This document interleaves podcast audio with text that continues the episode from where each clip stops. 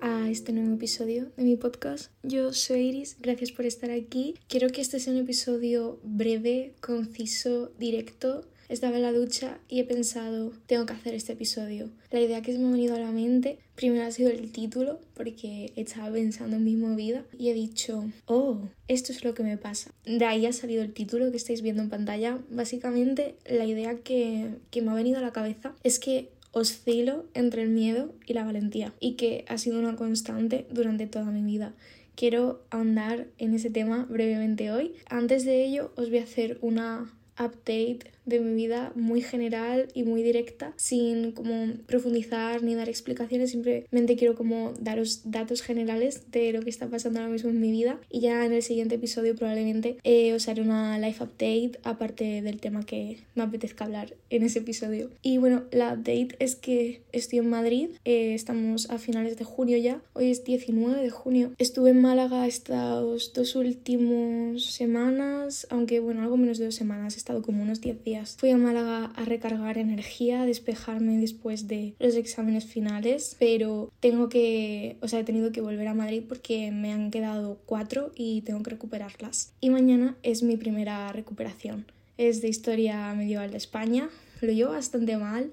Me voy a poner justo ahora cuando termine de, de, hablar con vosotros. Me voy a poner ahora a repasar y a intentar salvar esta asignatura porque si no apruebo las recuperaciones mm, me van a quitar la beca, estoy muy estresada por ese tema, pero como os he dicho no voy a profundizar en ello porque no tengo tiempo y no es como el momento, ¿sabéis? Pero esa es un poco la situación a nivel académico. A nivel emocional he sido un completo desastre, últimamente, pero literalmente un desastre. Sin embargo, creo que me ha venido muy bien volver a Málaga y también volver a Madrid, curiosamente. Eh, básicamente tengo que recuperar estas recuperaciones para que no me quiten la beca y tengo idea de o bien cambiarme de carrera a literatura o bien dejar el doble grado y quedarme con clásica solo o seguir con el doble grado si esas dos opciones me perjudicarían más que beneficiarían. He decidido que no quiero seguir en el doble grado porque es demasiado para mí, o sea, eh, todavía me quedan cuatro años porque es un doble grado de seis años y estaría terminando, eh, si apruebo estas que me quedan, el segundo año y aparte de eso es como este doble grado es súper denso, tiene muchísimo contenido y necesita de mucho trabajo y dedicación. Y yo sinceramente no he estado pudiendo dárselo porque es que mm, no me interesa, o sea, no, no sé, o sea, no sé si es cosa de, de las del contexto, de cómo me he estado sintiendo estos años, pero no he estado estudiando, no he estado centrándome, no he estado ilusionada con ello. Eso me hace replantearme mi decisión y si puedo cambiarme del doble grado sin tener demasiadas consecuencias negativas, lo voy a hacer. Ya os informaré sobre ello cuando las cosas estén asentadas y también os informaré de si he conseguido aprobar las cuatro que me quedan. Eh, me quedo una al primer cuatri y tengo otras tres que recuperar de, del segundo y como he dicho, mañana es la primera recuperación. Así que bueno, deseadme suerte porque, porque la voy a necesitar. Sinceramente, poned velas, rezad, lo que sea. Por favor, necesito probar esas recuperaciones, si no me va a dar algo. En fin, em, eso es un poco todo, ¿vale? Es un poco todo. Eh, soy, soy un desastre ahora mismo a nivel de todo. Eh, llevo una cafetera encima, no sé si, se me nota, pero estoy mm, un poco agitada y estoy intentando canalizar la energía y relajarme con vosotros y eso me gusta porque me parece chulo hablar con vosotros para calmarme, compartir venir aquí a contaros esta idea que está en mi cabeza, despedirme de vosotros y ponerme a estudiar la recuperación. Eso es un poco lo que hay en mi mente para intentar aclararme y calmarme. En fin, eh, os voy a hablar del tema.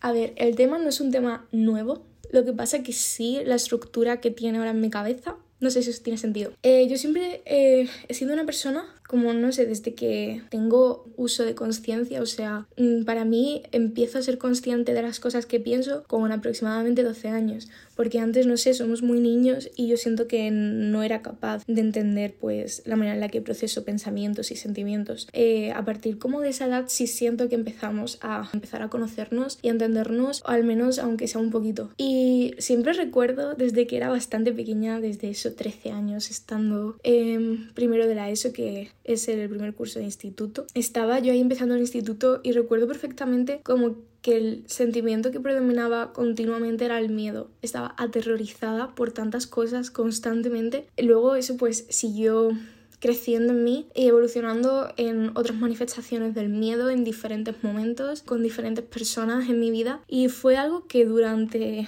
aquellos como primeros años de adolescencia me inquietaba bastante y sobre todo que no me gustaba en absoluto. O sea, yo eh, me enfadaba y me frustraba mucho conmigo misma porque odiaba sentir tanto miedo, odiaba mm, pensar que era una cobarde y que no me atrevía a hacer las cosas que quería o no sé, os lo podéis imaginar. O sea, estaba enfadada conmigo misma por ello. Hubo muchísimas veces que me encontraba escribiendo en mis cuadernos cosas como, Iris, tienes que ser valiente, tienes que dejar de tener miedo por absolutamente todo haz eso que te da tanto miedo, no pasa nada. Os voy a poner un ejemplo. Hubo un, momento concreto que jamás voy a olvidar, no sé cuántos años tenía, no sé, tendría unos 14 años, 13 años. Tenía un novio entonces, a mí me encantaba este chico, me ponía súper nerviosa. Era mi primera relación y éramos muy amigos. No compartíamos clase, pero sí estábamos en el mismo curso, entonces como que siempre teníamos las clases al lado. Eh, yo estaba en una clase y él estaba en la clase de al lado. Y cuando eh, salíamos de la clase, a mí siempre me daba muchísimo miedo y vergüenza acercarme a él simplemente a hablar, no siquiera mm, besarle. Eh, me daba vergüenza abrazarle y hablar con él en público, estaba completamente aterrorizada, os lo juro. Y mm, a mí eso me hace mucha gracia porque he cambiado, he cambiado muchísimo con los años y es precisamente por eso, por la frustración que me causaba sentir tanta, tanto miedo y vergüenza constantemente. Eso es como un momento que jamás voy a olvidar, el yo estando súper nerviosa por simplemente interactuar con una persona que quería muchísimo por mm, no sé qué función psicológica, o sea, yo lo entiendo, tenemos 14 años, tenía 14 años y tengo permitido en ese momento sentir miedo y vergüenza, pero a mí en ese momento me enfadaba porque yo recuerdo como mm, repitiéndome durante toda la hora de la clase antes de salir de la clase y que sería el momento en el que vería a este chico todo el rato diciéndome, Iris, venga, sé valiente, acércate a esta persona, habla con él, no pasa nada, tú puedes hacerlo, pero constantemente durante toda la clase diciéndome, hazlo, hazlo, hazlo. Y al final no lo hacía porque me daba muchísimo miedo, me daba vergüenza realmente. Y bueno, al final las cosas con este chico no funcionaron porque que era mi mejor amigo, o sea, yo, yo lo que el amor que sentía por él era, mm, eres mi mejor amigo. No sé, realmente con 13 años, 14 que tendría entonces, eres pequeña para entender sentimientos y tener una relación, sinceramente, o sea, es complicado gestionar todo eso. Y pues al final yo lo dejé con este chico. Y no sé, o sea, mm, siempre pienso mucho en eso porque fue mi primer, el primer chico con el que salí, no fue mi primer beso, pero sí fue para mí mi primer beso, ¿sabéis? O sea, creo que tenemos la capacidad de elegir cuál es nuestro primer beso. Y mi primer beso fue con este chico. Y no sé, simplemente no funcionó, pero a mí siempre me persigue este miedo que sentí porque creo que es uno de los últimos momentos en los que sentí tanto miedo y tanta vergüenza, o sea, una vez mm, dejé atrás como esta etapa empecé a desarrollar una especie de valentía extrema, no sé si llamarlo valentía, pero eh, las cosas dejaron de importarme tanto, dejé de sentir tanta vergüenza, tanto miedo y empecé a soltarme. Eso me gustó porque me sentía muy, me sentía libre y atrevida, espontánea, que yo siento que en cierto modo eso es, eso es como lo que yo soy en mi centro, ¿sabéis? O sea, que, que realmente soy una persona mucho más impulsiva y espontánea que una persona eh, cerrada y ¿cómo se dice esto? Y como que se contiene a sí misma. Por eso precisamente, o sea, es este tema, o sea, quiero seguir poniéndoos algunos ejemplos y contándoos la trayectoria, pero el punto es que siento que en mis peores momentos gravito hacia el miedo y que en mis mejores momentos gravito hacia la valentía. Eso me parece mm, muy fuerte porque hablo desde mí. No sé cómo funcionan las demás personas, creo que nunca me he encontrado hablando con mis amigas acerca de este tema, justo con este planteamiento. No, no sabría mm, decir ahora mismo si es algo completamente normal, si la manera en la que nos definimos a nivel general todos los humanos es gravitar entre el miedo y la valentía o si es algo particular de algunos, no sé. Recuerdo que uno de los eneatipos, ahora no me acuerdo exactamente de qué número era, quizás era el 6, pero no me hagáis mucho caso. Uno de los eneatipos gravitaba precisamente hacia entre el miedo y, el, y la valentía y eso me llamó la atención, creo que a partir de ahí se empezó a desarrollar como esta idea en esos términos. Sigo pensando en ello constantemente porque toda mi vida está, ha estado marcada en una sucesión e intercambio de, de estas dos actitudes. Creo que incluso podríamos llamarlo actitudes. Como os contaba, después de, de ser tan vergonzosa y miedosa con mi primera relación, luego empecé a ser una persona bastante más suelta. Eso me vino muy bien porque yo necesitaba tener ese quiebre, supongo, ¿no? O sea, al fin y al cabo es la adolescencia, tienes 14 años, es verano y las cosas cambian drásticamente. Creo que el verano de los 14 es un verano en las que las cosas cambian drásticamente. No sé, me parece que es una experiencia universal. Y pues eh, eso, empecé a soltarme, tuve otras relaciones, sí tenía miedo, pero el miedo se transformó en otra cosa. Y el miedo que sentía al principio en esta primera relación era un miedo de vergüenza, era un miedo de como sentirme muy consciente de mí misma. Pero luego este miedo, cuando las cosas empezaron a cambiar, se transformó en sinceramente un miedo al compromiso, creo. No me considero una persona que tiene al compromiso de manual tampoco, pero me cuesta, me cuesta, supongo. Y especialmente en aquel entonces. En aquel entonces eh, yo tenía pavor por, por cosas serias y definidas, tampoco era el momento. Mi vida en ese momento era un completo desastre, realmente. No sabía gestionar las cosas, tenía 15 años y mm, no tomé buenas decisiones, pero el caso es que Igualmente estaba motivada por el miedo. Eh, ahí ya no había valentía, la valentía se había tornado en un miedo y era un miedo que hacía daño a otras personas. En su momento y ahora me frustra y me enfada que algo como el miedo, que, que es algo súper complicado de controlar y, y, de cambiar y reprimir, se pueda transformar tan fácilmente en daño, en hacerte daño a ti, en hacer daño a los demás. Y claro, ahí las cosas como que volvieron a empezar a cambiar. El miedo se había transformado en una manera de hacer las cosas que, que no era buena y yo no, no sabía cómo gestionar eso. Luego pasó el tiempo y vino el verano de los 15, el tiempo entre 15 y 16 años y siento que eso fue una de las etapas más bonitas y felices de mi vida. Estaba muy feliz con los amigos que tenía alrededor, también con 16 años me enamoré y mm, era una época muy distinta, como os decía, todo el rato orbitando entre el miedo y la valentía y entre en la manera de gestionarme y no ser capaz de gestionarme. Cuando pasó el tiempo y estaba pues en esa etapa mm, buena, por así decirlo, eh, me encontré siendo mucho más valiente de lo que jamás había sido y seguía teniendo miedo y seguía sin saber gestionar cosas, seguía teniendo el, todo este peso de cosas mal hechas, pero sentía que igualmente las cosas estaban cambiando, sobre todo que yo estaba cambiando hacia una actitud mucho más esperanzada, ¿sabéis? Es como que durante todos esos primeros años de adolescencia estaba marcada por el miedo porque no tenía fe en mí, ni tenía fe en las cosas y no tenía motivación. Sentía que el único rasgo que me definía era la tristeza, os lo he dicho, yo estaba bastante mal en esa época y de repente mm, llegó ese curso que es cuarto de la ESO, que es el cuarto año de instituto y y ahí las cosas empezaron a cambiar. De repente ya no sentía que lo que me definiera fuera la tristeza, que me definían muchas más cosas y que yo no estaba delimitada por un miedo y una rabia y un dolor y una pérdida. No sé si quiero expresar esta idea, pero no es exactamente que yo estuviera cómoda en todo ese dolor, sino que no encontraba la manera de salir de ahí y creía que no tenía el derecho a salir de ahí. Y recuerdo empezando esos 15 años estando muy en el pozo, muy triste, muy hundida, muy rabiosa. Luego eso empezó a cambiarse, empezó a cambiarse porque decidí apoyarme en las personas que amaba y encontré esperanza. Y eso me hizo muy feliz porque nunca había sentido una valentía tan pura. Era una valentía pura porque estaba basada en el amor y no estaba basada en un sentimiento de, rebeldía, como por ejemplo estaba la, la, anterior valentía que tuve tras ese momento de muchísimo miedo, de vergüenza, etc.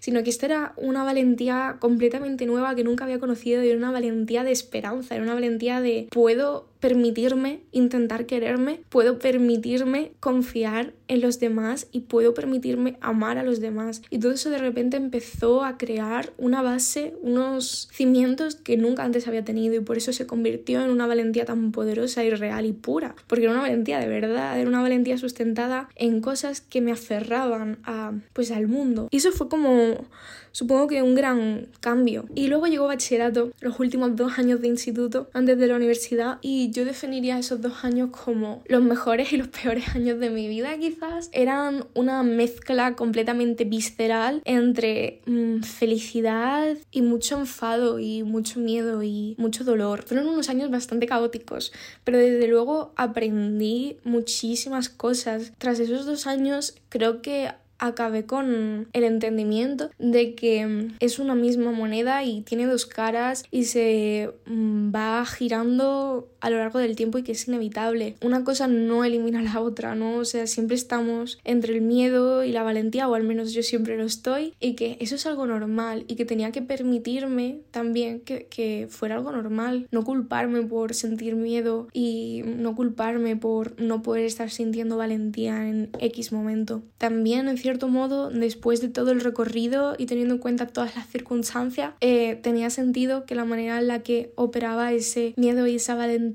fueran de ese modo, que, que no pasaba nada y estaba bien, que no había hecho nada realmente malo. No sé, al final son procesos súper emocionales y personales, yo estoy como intentando eh, objetivizar esos sentimientos sin daros contexto porque en plan creo que lo importante eh, aquí en esta idea de las que os estoy hablando no es realmente el contexto sino la manera en la que yo me voy moviendo en estos sentimientos y sobre todo la manera en la que eso ha ido evolucionando a lo largo de, de estos años de una adolescencia y ahora pues no sé en qué etapa estoy. Es que y claro, eh, todo esto venía porque ahora siento que estoy en una etapa de miedo extremo y jamás había sentido el miedo como lo he estado sintiendo estos meses. Mm, yo siempre que sentía miedo, especialmente eh, me comparaba el miedo de los últimos años de instituto con el de ahora, porque cuando yo sentía miedo teniendo 17 años, mi miedo se expresaba a través del llanto y la histeria y ataques de pánico y no podía como mm, controlarlo, era una reacción muy estaba realmente mal y, no, no podía, como si se fuera a acabar el mundo. Y ahora la manera en la que se expresa mi miedo es a través del bloqueo. Y a mí me llama mucho la atención porque no lo entiendo. Eh, me cuesta mucho comprender la manera en la que ahora se manifiesta mi miedo. Y eso es algo que me ha desconcertado estos meses, la manera en la que he cambiado. Creo que en esencia es eso lo mucho que he cambiado, lo que me cuesta entender cómo gestionar ahora este miedo, porque en cierto modo supongo que se parece a aquel primer miedo que os contaba, ¿sabéis? O sea, este miedo relacionado con la vergüenza que me imposibilitaba actuar y por tanto no actuaba, aunque en ese entonces fuera por la vergüenza y ahora sea por miedo a, a perder y a decepcionar y decepcionarme y no saber lo que hacer. Es un miedo plagado de incertidumbre, es como que el núcleo es distinto, pero la respuesta es muy parecida. Al final acabo no actuando acabo bloqueándome y siento que mi cerebro es tonto y que no puede reaccionar y me frustro y me enfado conmigo misma y me digo durante horas, Iris, haz esto, puedes hacer esto y no acabo haciéndolo. Y eso es mm, intenso, es intenso porque estoy ahora en una etapa de miedo y eso siempre es algo como complicado de aceptar. Por ejemplo, el año pasado estuve en una etapa de valentía. Ese primer año de universidad, desde luego, fue una etapa de valentía. Empecé el canal de YouTube, decidí que no pasaba nada por mostrarme en internet y tuve ese paso de valentía de voy a hacer esto porque quiero hacerlo, quiero hacerlo por mí, me da igual que la gente se ría de mí, me da igual que a nadie le guste. Afronté el exponerme públicamente y hacer cosas creativas, artísticas que deseaba hacer por tantos años y lo hice. Lo hice porque en ese momento primaba la valentía y también primaba la valentía en la manera de relacionarme con la gente. El curso pasado fue la primera vez que, después de tanto miedo y tantas experiencias malas durante esos años de instituto, errores míos, conflictos con otras personas, con amistades que amaba muchísimo. Eh, fue en el primer año de universidad en el que decidí afrontar las relaciones de una manera muy distinta y fue a través de la valentía, fue a través de no tengo que sentir vergüenza, no, no tengo que refrenarme si quiero hacerme amigo de esa persona, puedo hacerlo. Y conseguí afrontarlo de esa manera, con valentía y venga, vamos a hacer esto por, por, por ti misma, por mí misma, ¿no? Y eso fue muy bonito, fue bastante bastante distinto. Nunca había tenido, aparte de un cuarto, como esa valentía tan, tan buena, supongo. Y ahora que estoy en esta etapa de miedo desde hace unos meses, me siento mal, es imposible no compararme. Yo creo que soy una persona que constantemente se está comparando y está analizando todo su recorrido y resulta algo bastante agobiante. Llega un punto en el que como resulta muy cansino, o sea, por favor, deja de analizarte y deja de compararte y pensarte y repensarte y ahora que estoy pues en esta etapa de miedo y un miedo que bloquea, me siento indecisa y, y confusa, no sé de qué manera actuar, no sé de qué manera combatir el miedo, o sea, no necesariamente hay que estar siempre en una etapa de valentía, aprendí a aceptar que, que son compatibles y que son necesarias, mutuamente necesarias, porque una no puede existir sin la otra, no puedo ser valiente si nunca he sentido miedo y si no siento el miedo. Y el miedo es válido y es importante sentirlo, lo único que no podemos tomar decisiones basadas en el miedo. Y el problema precisamente es ese, que siento que durante estos meses he estado tomando muchas decisiones basadas en el miedo. Y eso es algo que no soy capaz de perdonarme a mí misma. Pero tengo que ser capaz de perdonarme a mí misma. Al menos aunque sea hacer las paces con eso, no busco la redención, pero sí busco el aceptar que lo hecho hecho está y que lo único que queda es intentar seguir para adelante. Creo que estaba haciendo avances Creo que aunque no sea capaz ahora mismo de verlo, he estado muy poquito a poco enfrentándome a ello e intentando salir de ese bloqueo y quiero también reconocerme ese porque si no me voy a volver loca. Y ahora me voy a poner a estudiar historia medieval de España y os juro que voy a probar esta recuperación. Os lo juro. Si os lo juro, tengo que hacerlo y lo voy a hacer. ¿Qué os parece esto? Espero que os haya gustado. Esto ha sido un poco all over the place, pero me gusta más hacer los podcasts de manera natural. No tenía ni siquiera un guion, pero he dicho no, voy a hablar con ellos. Las cosas salen pues como salen. Estoy contenta porque el podcast para mí es un lugar muy seguro y conforme he ido haciendo más episodios se ha ido tornando en un lugar realmente seguro. Siempre me siento arropada por vosotros y vuestras palabras, así que gracias y sinceramente espero que os haya gustado. No sé qué os parecerá esto. Gracias por escucharlo. Os mando un beso enorme.